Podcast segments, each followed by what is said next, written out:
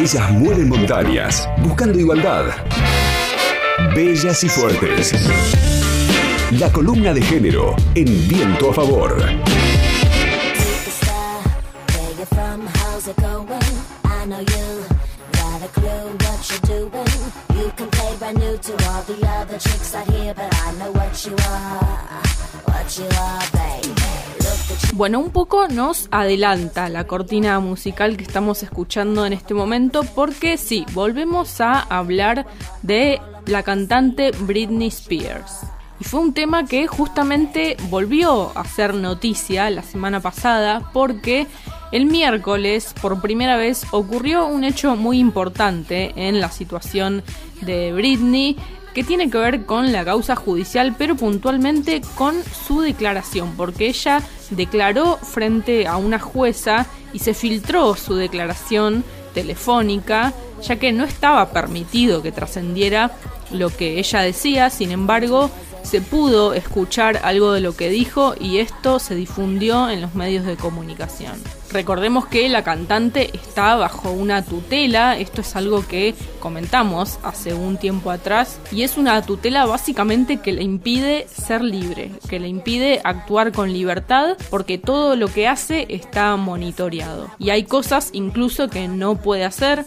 como manejar un auto, no puede votar, no puede publicar en sus redes sociales, entre otras cosas. Y por este mismo motivo es que en el último tiempo se conformó un movimiento para pedir justamente la liberación, entre comillas, de Britney, este movimiento denominado Free Britney, que se ha hecho muy conocido en el último tiempo justamente por visibilizar toda la situación que atravesó Britney Spears, a pesar de que ella prácticamente nunca hizo mención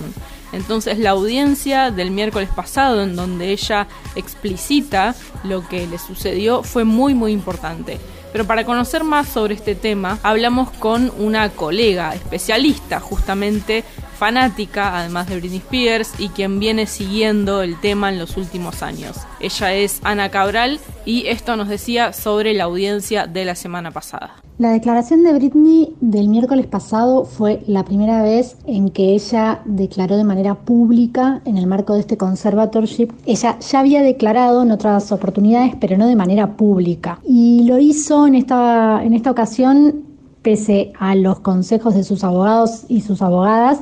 que eh, le habían dicho que, que no lo hiciera. Y lo que ella hizo fue brindar con muchísimos detalles las características de este conservatorship que pesa sobre ella hace ya casi 13 años. Recordemos que desde el 2008 ella se encuentra bajo esta curatela que está a cargo de su padre y que esto es así porque en aquel momento habían asegurado que Britney no se encontraba en condiciones mentales para ser autónoma, entonces le aplicaron este conservatorship que primero iba a ser circunstancial por un tiempo breve, pero pasó a ser permanente. Entonces, desde ese momento Britney no puede disponer libremente de su dinero, ni manejar, ni votar, ni decidir cuándo ver a sus hijos, postear en sus redes sociales sin previa supervisión, ni hablar con la prensa, inclusive sobre esta situación. El tema es que con su declaración del, miércoles dio detalles muy, muy crudos y muy duros eh, sobre un montón de, de, características, un montón de, de cosas que desde el movimiento Free Britney se venían denunciando, se venían diciendo, pero que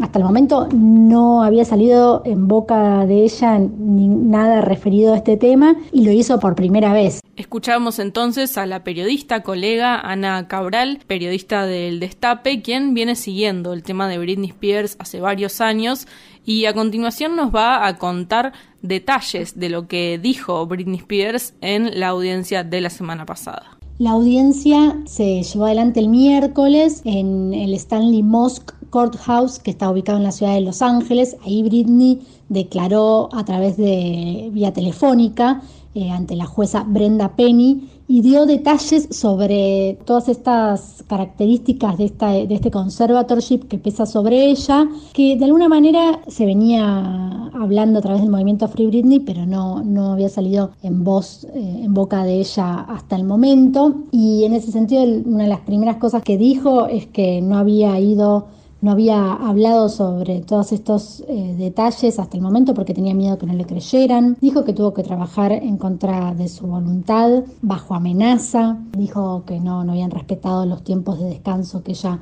había solicitado. Dijo también que responsabilizaba tanto al padre, pero como también a todos los miembros de su familia por no haber hecho nada en contra de esta tutela, sino más bien avalarla. En ese sentido dijo que le gustaría demandarlos y que deberían estar en la cárcel, tanto el padre como todas las personas que se encuentran atrás de esta, de esta tutela. Dijo también que fue medicada con psicofármacos en contra de su voluntad. Habló específicamente del litio, que la obligaron a tomarlo eh, bajo el estricto control de seis enfermeras. Y en ese sentido también hizo mención a la falta de privacidad, de que todo el tiempo tiene gente en la casa que la siguen día y noche, que no no la, la, ven desnudarse, cambiarse, están ahí para comer, bueno, está en, absolutamente en todo momento. Ella pidió si por favor puede hacer terapia en la casa porque está cansada de que aparte la prensa la cose día y noche, como hace tantos años. Y mm, también hizo mención a algo muy, muy increíble que no, no, no sé cómo es legal que es que la obligaron a colocarse un DIU para no quedar embarazada, pese a que, según expresó, desea tener hijos con su novio, hizo mención a su novio en varias oportunidades, porque también desea poder estar con él a solas sin eh, este constante, esta constante presencia de cualquier miembro de esta tutela que está con ella las 24 horas del día. También lo que hizo fue poner en palabras un poco lo que viene denunciando el movimiento Free Britney, que es que eh, si supuestamente está tan mal como para que le apliquen esta tutela, ¿cómo puede ser que siga trabajando, generando dinero? Eh, y que eso no tiene sentido, que si puede trabajar y generar dinero no está tan mal, o que si está tan mal no podría eh, estar trabajando y generando tanto dinero. Algo de todo esto no tiene sentido, o algo o todo en boca de ella. Dijo que esta tutela es abusiva, bueno, la verdad que enumeró una cantidad de hechos muy, muy graves y muy contundentes. Bueno, y como decíamos previamente, muchas de las cosas que dijo Britney Spears durante su declaración ya se sabían, ¿no? Y se venían denunciando, pero nunca habían salido de su boca públicamente. Hablamos con Ana Cabral sobre qué significó para el movimiento Free Britney y sus fans que ella haya podido expresar todo esto. Ella llegó a decir que mintió, que le dijo al mundo entero que estaba feliz cuando ella está triste, eh, angustiada, enojada con todo esto que le está pasando. Entonces, de alguna manera viene a ratificar lo que, lo que el movimiento Free Britney viene denunciando hace años, que es este intento por visibilizar este conservatorship completamente abusivo. Entonces, me parece que eso también generó mucho impacto, que, que, lo que se rumoreaba, lo que se venía diciendo, pero que no se terminaba de dar por, por certero, digamos, de, chequear de primera mano, ni, ni nadie del vínculo más cercano a Britney que, lo confirmara, sino más bien todo lo contrario, me parece que eso fue el impacto más grande, ¿no? Como, como una especie de, bueno, vieron, era todo lo que se venía denunciando por parte del movimiento, eh, dicho por ella en primera persona y aparte escuchándola muy mal. Ella se notaba, ella, ella dijo al comenzar, al comenzar la,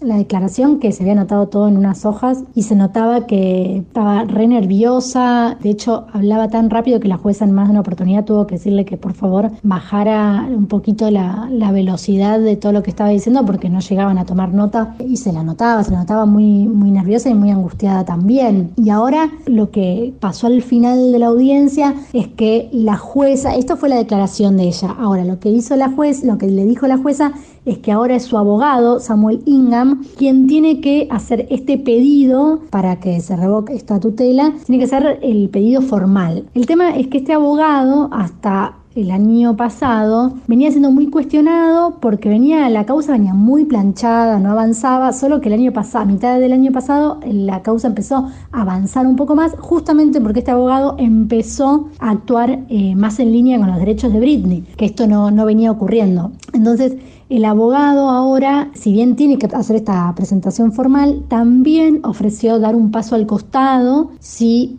se considera necesario. La realidad es que todavía no hubo novedades para ninguno de los dos sentidos. Eh, me parece que también la contundencia de las declaraciones de Britney hay que ver qué consecuencias internas tuvo o va a tener, pero en este momento está la pelota en manos del, abogado en el sentido de, bueno, que o hace la presentación formal de este pedido o da un paso al costado en cuanto a, a, su rol como abogado de Britney. Era Ana Cabral, entonces periodista, colega, integrante de la red PAR de Argentina, quien nos contaba sobre las últimas novedades en relación a la situación y la causa de Britney Spears. LU5 Podcast.